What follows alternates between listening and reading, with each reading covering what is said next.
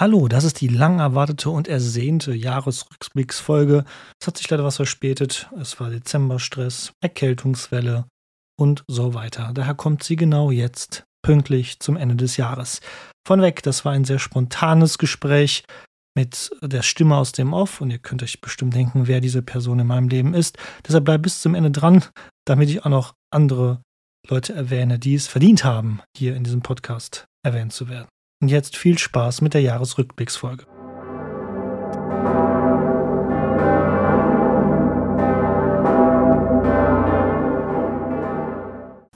Ja, dann fangen wir doch mal chronologisch an, wie die Historiker es gerne machen, aber nicht mit Januar, sondern mit Februar. Was war denn da los?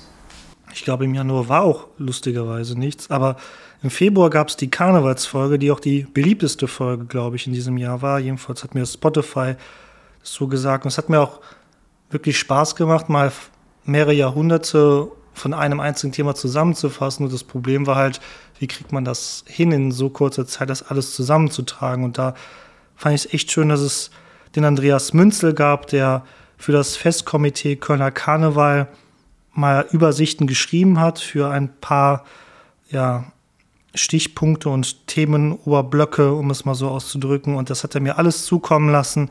Dafür bin ich ihm sehr dankbar, denn äh, er hat das alles aus fünf bis zehn Kilo Büchern, glaube ich, äh, heraus ähm, gefiltert. Gefiltert, genau, gefiltert, destilliert. Das hätte ich überhaupt nicht leisten können innerhalb dieser kurzen Zeit. Und ohne ihn wäre diese Folge auch echt nicht in, entstanden. Also vielen Dank, lieber Andreas, an dieser Stelle nochmal. Ist ja auch sehr schön, dass man mal so ein ja eher popkulturelles Thema geschichtlich erörtert. Ja, und ich habe, wie gesagt, das Spotify sagt, das war die beliebteste Folge, die in dem Jahr auch herausgekommen ist. Und ich kann es auch nachvollziehen, warum. Ich hätte gerne auch noch mehrere Teile dazu gemacht, aber leider war die Zeit dafür nicht da, wie zum Beispiel die Musik im Karneval oder so darzustellen. Hätte mir sehr gefallen, aber dafür war leider keine Zeit. Naja, aber dafür gibt es ja auch Schnipselfolgen oder Karneval ist ja jedes Jahr, ne? Ja, eben. Also, hoffentlich. ja, wäre doch eine gute Gelegenheit. Ja. Und dann im Mai, was war da? Da warst du auf einer Ausstellungseröffnung. Ja, im Mai, das ist also etwas, was ihr als Podcast-Zuhörerinnen und Zuhörer nie so mitbekommt. Ich gehe halt gerne auf ähm, Ausstellungseröffnungen, wenn man mich darauf hinweist und einlädt. Und das tut das Museum Schnütgen gerne. Und die hatten die Schreine aus St. Pantaleon. Aber frag mich jetzt bitte nicht, welche Heilige das genau sind. Albinus und noch irgendwer. Ähm, bin halt kein Theologe. Und die hatten die Schreine innerhalb von, also in, das Schnittke-Museum befindet sich ja selbst in einer romanischen Kirche. Es ist ein wunderschönes Setting, mal diese Schreine ganz von nahen begutachten zu dürfen. Man kann sie sogar fast anfassen, sie sind aber natürlich hinter gut geschütztem Glas verborgen. Aber so nah kommt man so einem Schrein eigentlich nie, weil die ja sonst immer irgendwie in einem Altarraum hinten stehen, den man nicht betreten darf und so weiter. Und es war eine schöne kleine Pressekonferenz und ich habe es mir auch, auch notiert, um an dieser Stelle natürlich auch mal Dank an das gesamte Team Schnüttgen zu sagen, dass sie immer ein offenes Ohr haben, ähm, wenn es darum geht, irgendwie kleine Projekte umzusetzen für Social Media und so. An dieser Stelle auch insbesondere an die Kim. Ja, nee, das ist auch mal ein sehr schönes Museum, um da durchzuspazieren oder sich ja. die Sachen anzuschauen. Vor allem in der Museumsnacht. Ja, das stimmt. Genau. Apropos Eröffnungen, du warst ja auch im Juni weiter unterwegs. Wo warst du da? Da war ich und später du ja auch. Ja. Da waren wir beim Erweiterungsfest des NS-Dokumentationszentrums der Stadt Köln. Ähm, das NS-Doc ist ja gestartet in den 80er Jahren erst als ja, Bürgerbewegung, wenn man das so sagen kann. Eben das Gebäude, in dem die geheime Staatspolizei der Nationalsozialisten ihr Hauptquartier hatte, umzuwandeln in ein ja, Bildungs-, Gedächtnis- und Informationszentrum. Und die hatten bisher die obersten zwei Etagen im Gebäude nicht, aber durch den Auszug einer, ja, war es eine Anwaltskanzlei oder so, keine Ahnung, ist ausgezogen. Dadurch konnten sie das Museum erweitern, auch ihr Bildungsangebot vergrößern. auch wenn ich hier nicht politisch werden will, Aufklärung gegen Rechts ist, glaube ich, nötiger denn je. Mhm. Und deshalb fand ich es auch interessant, dass man dort vor allem das Bildungsprogramm für Kinder ja sehr deutlich erweitert hat mit dieser Insel. Mhm, ja. Leider vergessen, wie es genau heißt. Ne?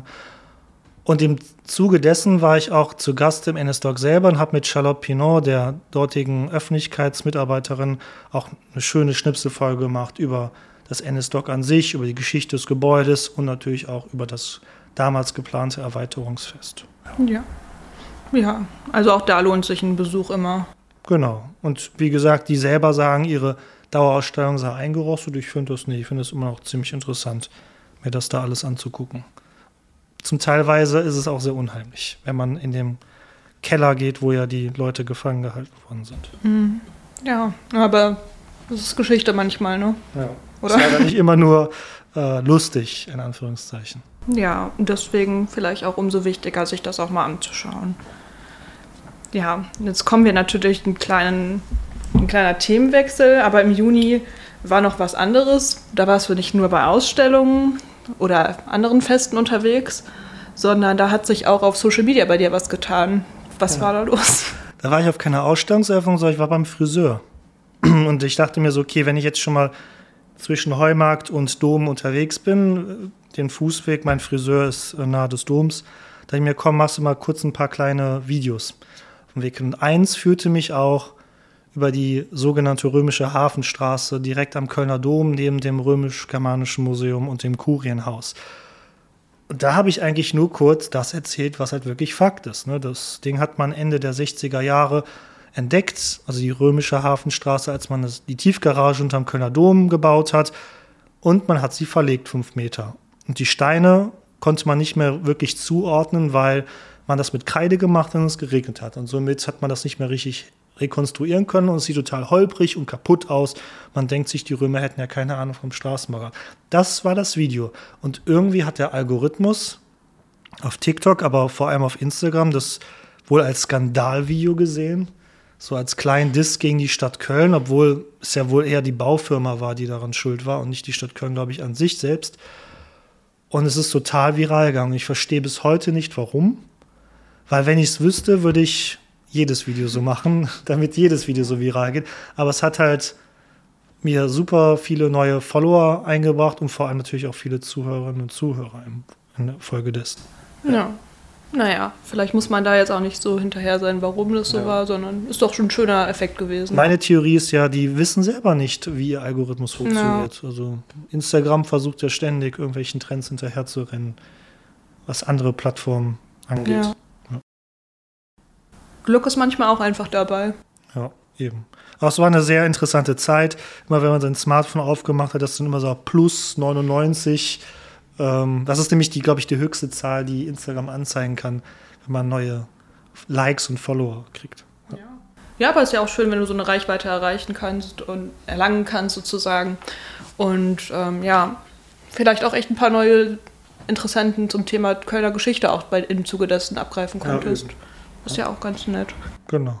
Der August, der stand dann ein bisschen unter einem anderen Motto. Da hast du, ja, da, sozialisiert, könnte man ja, sagen. Eigentlich begann ab August eine richtig krasse Interviewserie.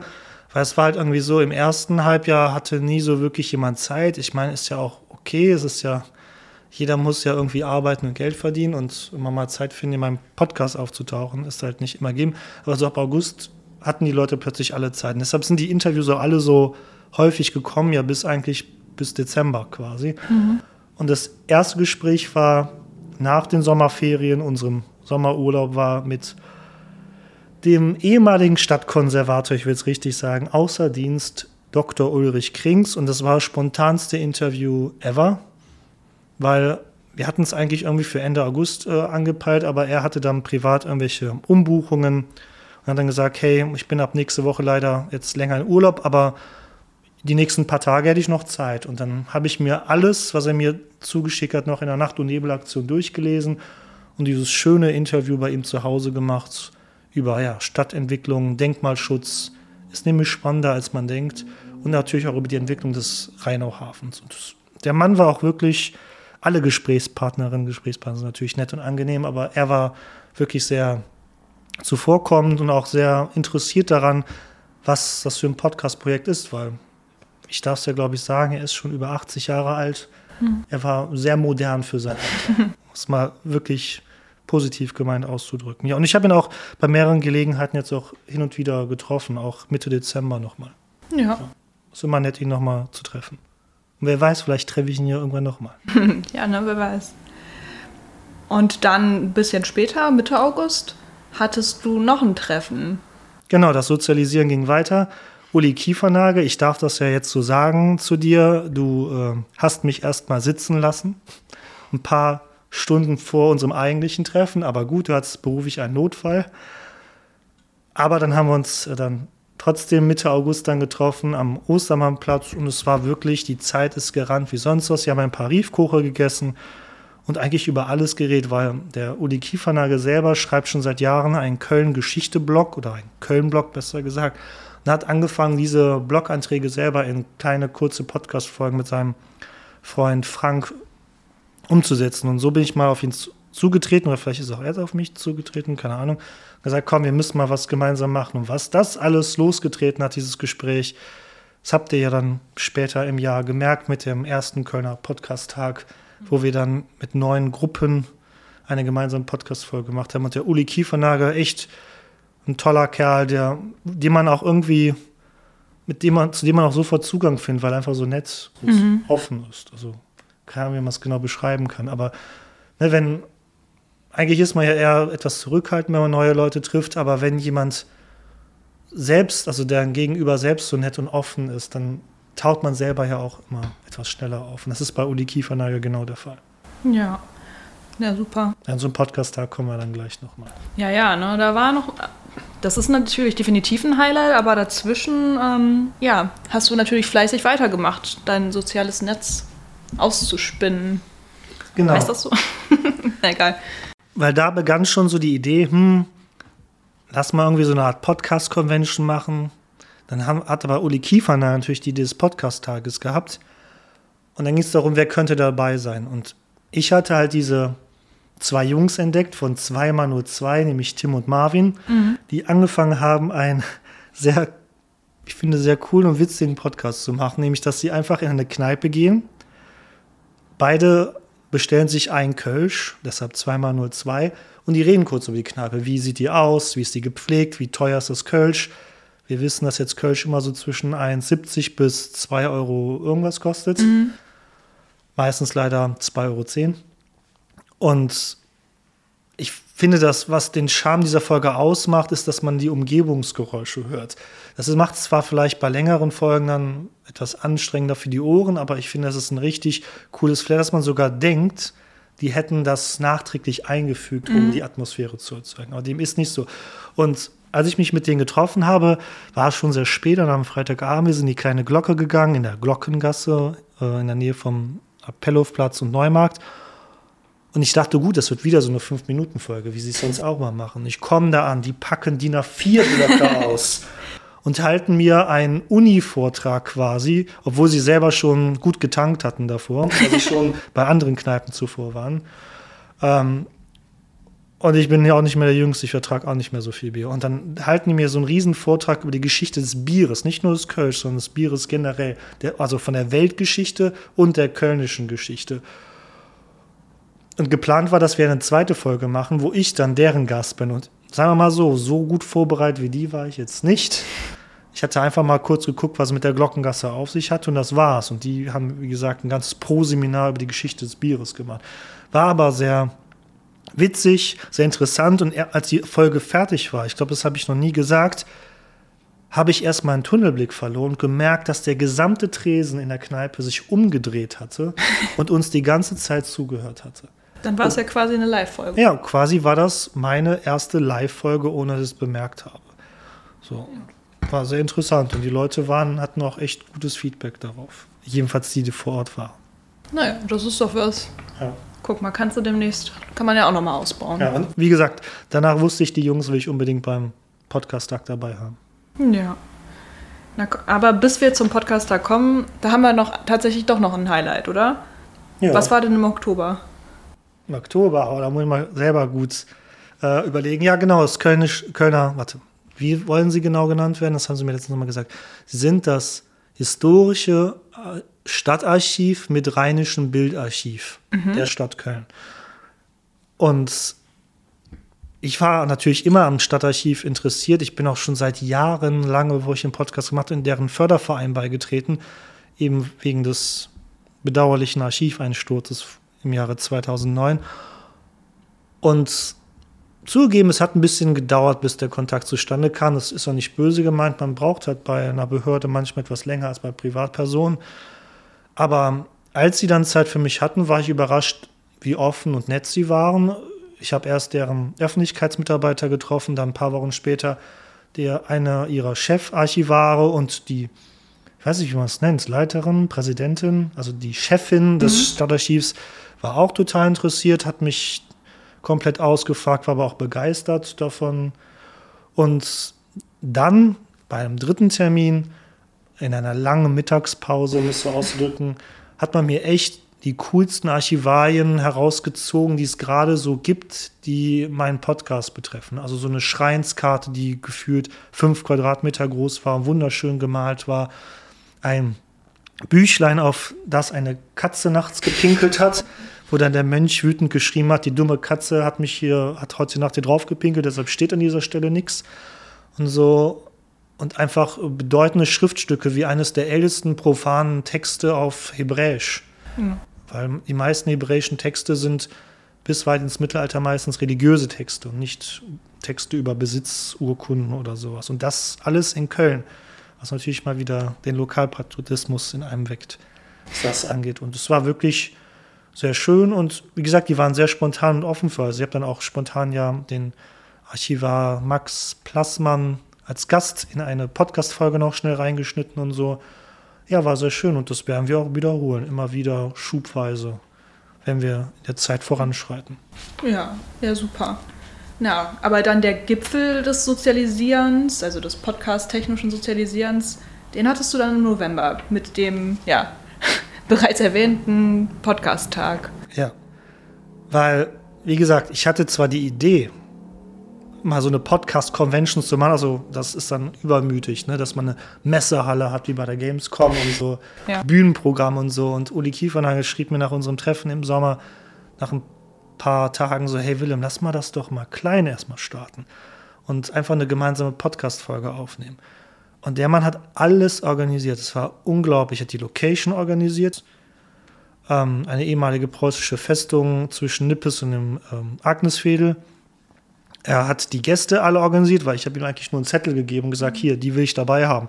Es war zum Teil 2x02, Podclav, die Kölschgänger, ein toller Köln-Geschichte-Blog, Podclav, ein Podcast auf Kölsch, mit einem über 90-jährigen Kölner, der wirklich vom Krieg erzählen kann.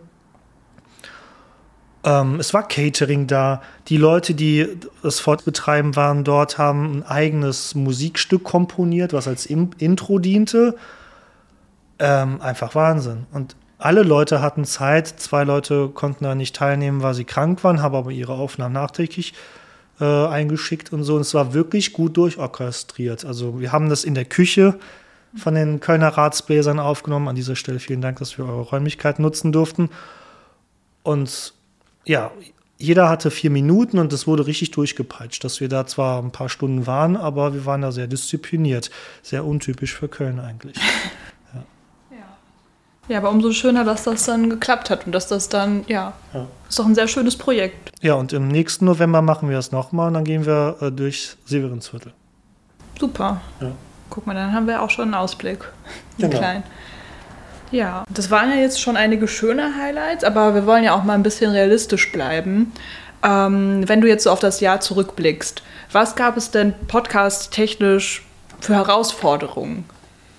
Herausforderung ist, als ich damals den Podcast gestartet habe, habe ich gedacht, komm, du musst mindestens alle zwei Wochen machen, weil das so das gängigste Format ist, wenn nicht sogar wöchentlich. Das Problem ist aber, dass ich ja eigentlich, auch wenn ich es gerade tue, keinen klassischen Lava-Podcast habe. Ich muss lesen, alles zusammenfassen, schreiben, konzeptualisieren, dann aber auch eine Erzählweise mir ausdenken, dass es interessant ist. Weil ansonsten kann ich ja einfach sagen, kauft euch die Bücher und nächstes, nächstes selber. Mhm. Und das alles in so einem Zeitraum zu schaffen, ist echt schwer. Vor allem, wenn dann privat was passiert. Nämlich so wie im Dezember, wenn ich einfach mal wieder erkältet bin, es mir zwar eigentlich gut ging, aber ich einfach keine Stimme habe. Ja. Oder nach zwei Sätzen anfangen muss zu husten und so. Und dann gerät das alles leider so ins Stocken und manchmal kommt es wirklich vor, dass ich eine Folge ein paar Stunden vor Veröffentlichung aufnehme. So und das ist natürlich eine Herausforderung, jammern auf hohem Niveau natürlich, weil ich weiß, man würde es mir bestimmt verzeihen, wenn was später rauskommen würde. Und als ich dann anfing, diese Schnipselfolgen zu machen, diese Sonderfolgen, hat sich das ja eigentlich halbiert. Dass ich nicht alle drei Wochen was rausbringe, sondern dann zwischendurch auch noch Interviews mache und die dann auch noch rausbringen muss. Einer, und dann wurde es quasi zu so einem Zehn-Tages-Rhythmus nur noch. Es war jetzt ein Rhythmus, den ich auch, glaube ich, nicht dauerhaft halten kann, sondern eigentlich wieder irgendwann zu den dreiwöchentlichen Rhythmus zurückkehren will. Aber ist halt leider so. Ja, so ist das manchmal und keine Ahnung, ist ja auch eine gute Sache, wenn man solche Sachen auch mal reflektiert. Und ein anderes Thema war, und das ist jetzt wirklich mit dem Augenzwinkern zu sehen, nachdem dieses Reel da über die römische Hafenstraße war, dieses Kurzvideo, kam es dann immer mehr vor, dass Leute einen erkannt haben in Köln. Und das war zum Teil für jemanden, der, ich mache ja einen Podcast nicht ohne Grund so. Ich mag es halt gerne in einem Kämmerlein sitzen, hinter einem Mikrofon, sicher in meinem Zimmerlein. Und dann kam es halt vor, dass ich während der Arbeit mal zwischen zwei Standorten hin und her reiste und ging dabei zu Fuß durchs Nippeser Tälchen. Und eine Frau ging an mir vorbei und sagte, uh, eine Berühmtheit. und ich dachte, ist mit der denn los? Und drehte sie sich um, hat ihren Handyanruf beendet, weil sie war gerade eigentlich am Telefonieren gewesen. Mhm. Darf ich in die Hand schütteln? Oh, sie sind so toll. Und dann ging das eigentlich immer weiter, so dass man irgendwie immer mal in der Stadt ist und einer sagt, hey, du bist doch der mit dem Podcast. Oder einmal fuhr mir einmal mit dem Fahrrad hinterher bis zu meiner Haustüre. und ich dachte mir, wer ist dieser keine Schimpfwörter. Wer ist diese Person, die mich hier verfolgt oder so? Ja, ja die Person weiß jetzt, wo ich wohne. Aber äh, sei ihr gegönnt. Und das Beste war einmal nach einem langen Messetag in Berlin. Ich war total müde, wollte eine Currywurst mir bestellen am, Ber am Berliner, nicht Kölner, Berliner Hauptbahnhof. Und ihr kennt Berlin. Du wirst ständig angesprochen. Und es sprach mich wieder eine Person an. Ich dachte mir so, nee, komm. Und sagt der Person, tut mir leid, ich kann gerade nicht jetzt mit dir reden. Ich möchte eigentlich nur was essen und mit dem Zug nach Hause fahren. Und die Person, ja, tut mir leid, aber ich wollte nur sagen, ich finde deinen Podcast toll. Und das in Berlin. Reichweite. Also 500, 600 Kilometer entfernt von Köln äh, gibt es wohl auch Fans, so gesehen. Ja, war eigentlich, ist eigentlich auch eine ganz witzige Entwicklung. Hat aber ein bisschen nachgelassen, wahrscheinlich, weil dass dieses eine Reel war, was alle gesehen haben. Ja. Ist bestimmt, ja. Kann man aber eine Herausforderung, die man aber auch vielleicht auch ein bisschen als Highlight sehen kann. Genau, ja.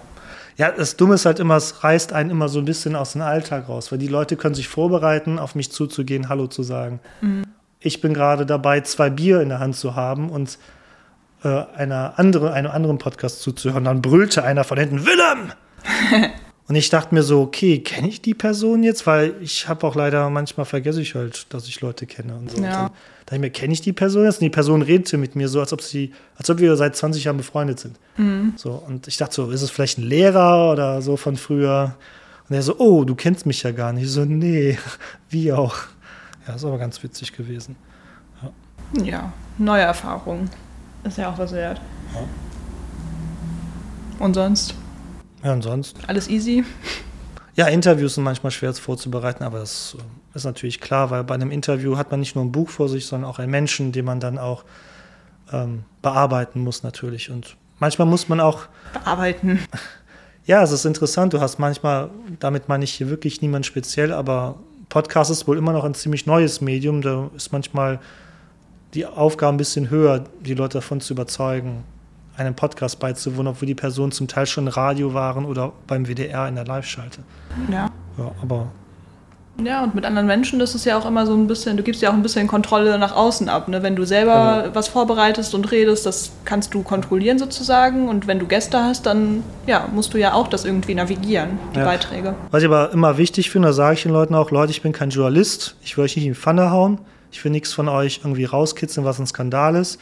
Meine Regel ist immer, die Leute kriegen die Folge immer vorher abzuhören und wenn sie nicht einverstanden sind mit welchen Passagen, dann würde ich es auch rausstreichen, ist aber noch nie vorgekommen. Also die Leute waren wohl immer zufrieden ja. mit dem fertigen Produkt. Ja. Das ist auch ein gutes Feedback. Ja. Thema Herausforderungen abgehakt. Jetzt können wir ja, so wie, wie man es gerne am Jahresende tut, auch mal in die Zukunft gucken. 2024. Hast du da schon irgendwelche Pläne für den Podcast? Ja, da habe ich schon ein paar Pläne. Zum allerersten den Kölner Podcast-Tag. Gut, der kommt erst im November. Dann ist der 200. Todestag von, ich verwechsel seine Vornamen immer. Deshalb sage ich jetzt nur Herrn Wallraff, einem Ehrenbürger der Stadt Köln, der vor 200 Jahren genau gestorben ist, der wirklich ein sehr buntes und bewegtes Leben hat, an dessen Biografie man eigentlich so die Entwicklung der Stadt Köln gut nachzeichnen kann. Da freue ich mich schon sehr drauf, das zu beleuchten, auch mit verschiedenen Akteurinnen und Akteuren an Uni, vielleicht auch in den Museen oder so. Bin schon sehr gespannt drauf, ist aber noch nicht so richtig ausgearbeitet, aber man hat ja noch ein bisschen Zeit dafür. Ich kriege manchmal Anfragen für Stadtführung und leider habe ich dafür einfach keine Zeit. Aber wer mal wirklich eine analoge, echte Stadtführung mit mir machen will, hat zwischen dem 7. und 9. April, wann das genau stattfindet, wird leider, also was heißt leider, kommt, wird erst einen Monat vorher bekannt gegeben. Aber dort werde ich eine oder sogar zwei Stadtführungen machen. Worüber, weiß ich selber noch nicht, weil das muss ich mir noch ausdenken. Dafür habe ich aber auch noch ein bisschen Zeit, mir das auszudenken. Halt, stopp, stopp. Willem aus der Zukunft aus dem Schneiderraum. Das ist absoluter Blödsinn, was ich da gerade gesagt habe. Ich meine den 5. bis 7. April, also der Freitag bis Sonntag. In dem Zeitraum ungefähr, also in einem dieser drei Tage werden jeweils eine oder zwei Stadtführungen von mir stattfinden. Nicht 7. bis 9. Also 5. bis 7. April 2024. Und jetzt zurück was genau. Aber wie gesagt, wer mich mal live erleben will, kann das am Entdecke Köln-Tag machen. Das wird vom Köln-Tourismus veranstaltet. Und das Tolle für euch ist, es ist kostenlos. Aber nicht umsonst. Wenn ihr versteht, was ich meine. Nein. kostenlos bedeutet kein Geld. Ja. Umsonst ist es nicht, weil du hast ja einen so. Spaß und ein Erlebnis. Okay. Weißt okay. Ja, ich verstehe es. Ja. ja. Ja, ansonsten, wer weiß, vielleicht verschlägt es mich im ähm, Januar 2024 nochmal in zwei schöne Museen und dort entstehen dann zwei schöne Gespräche, die rauskommen werden. Und ein lang geplantes Interview mit irgendeinem, mit, nicht mit irgendeinem, mit einem anderen Geschichte-Podcast, aber da sage ich noch nichts mehr, weil man soll den Tag nicht von Abend loben, wird vielleicht auch noch irgendwann im Frühsommer herauskommen. Ja, ja, ich meine, ein bisschen Spannung muss hier ja auch gehalten werden. Das ja. ist ja auch nicht schlecht. Ich habe ja letztes Jahr auch nicht gewusst, dass es Jahr bringen wird. Also man muss gucken, was kommt. So ist es. Besonders bedanken möchte ich mich zusätzlich noch einfach bei all meinen Gesprächspartnerinnen und Gesprächspartnern im letzten Jahr. Das war wirklich schön, dass ihr euch so offen gezeigt habt für das Projekt Podcasting, weil es für viele Leute immer noch, glaube ich, etwas sehr Neues ist. Auch ein Dank, und ich wusste gar nicht, wie ich das irgendwie unterbringen sollte, gilt natürlich dem Greven Verlag, der mich auf so vielfältige Weise unterstützt, sei es die Teilnahme am Greven Brunch, wo die Kölner Geschichts Forschungsszene sich quasi trifft, einmal oder, ah nee, zweimal im Jahr sogar, dass ich daran teilnehmen durfte. Vielen Dank für die Unterstützung mit Büchern, ideelle Unterstützung, dass sie mir helfen bei Arch beim Archivieren von eigenen Primärquellen, die ich in meinem Privatbesitz habe und vieles, vieles mehr. Danke und ich freue mich auf alle weiteren Projekte im folgenden Jahr. Ein Dank gilt natürlich auch einem anderen Gesprächspartner, der sogar zweimal dieses Jahr im Podcast dabei war, nämlich Felix Stricker. Erst mit seinem, mit der Vorstellung seines Buches über die Kölner Gastrogeschichte und dann auch noch mit seinem Vortrag über den Kölner Wein. Ja, da bin ich auch mal gespannt, was wir da noch so in Zukunft gemeinsam machen werden. Das ist jetzt, ich weiß, etwas holprig noch herangeklatscht am Ende dieser Folge, aber diese beiden Personen wollte ich auch unbedingt erwähnen und die Gefahr ist natürlich, dass ich irgendwen jetzt groß vergessen habe. Puh. Die Leute sollen wissen, ich habe sie alle sehr gern und bin sehr, sehr dankbar. Wenn ich sie jetzt hier vergessen haben sollte, tut es mir leid. Ja, und empfehlt mich weiter. Ich hoffe, euch hat dieses Format mal gefallen. Eine Art Feedback-Hintergrundfolge. Und ansonsten, wie gesagt, empfehlt mich weiter und Madet Jod.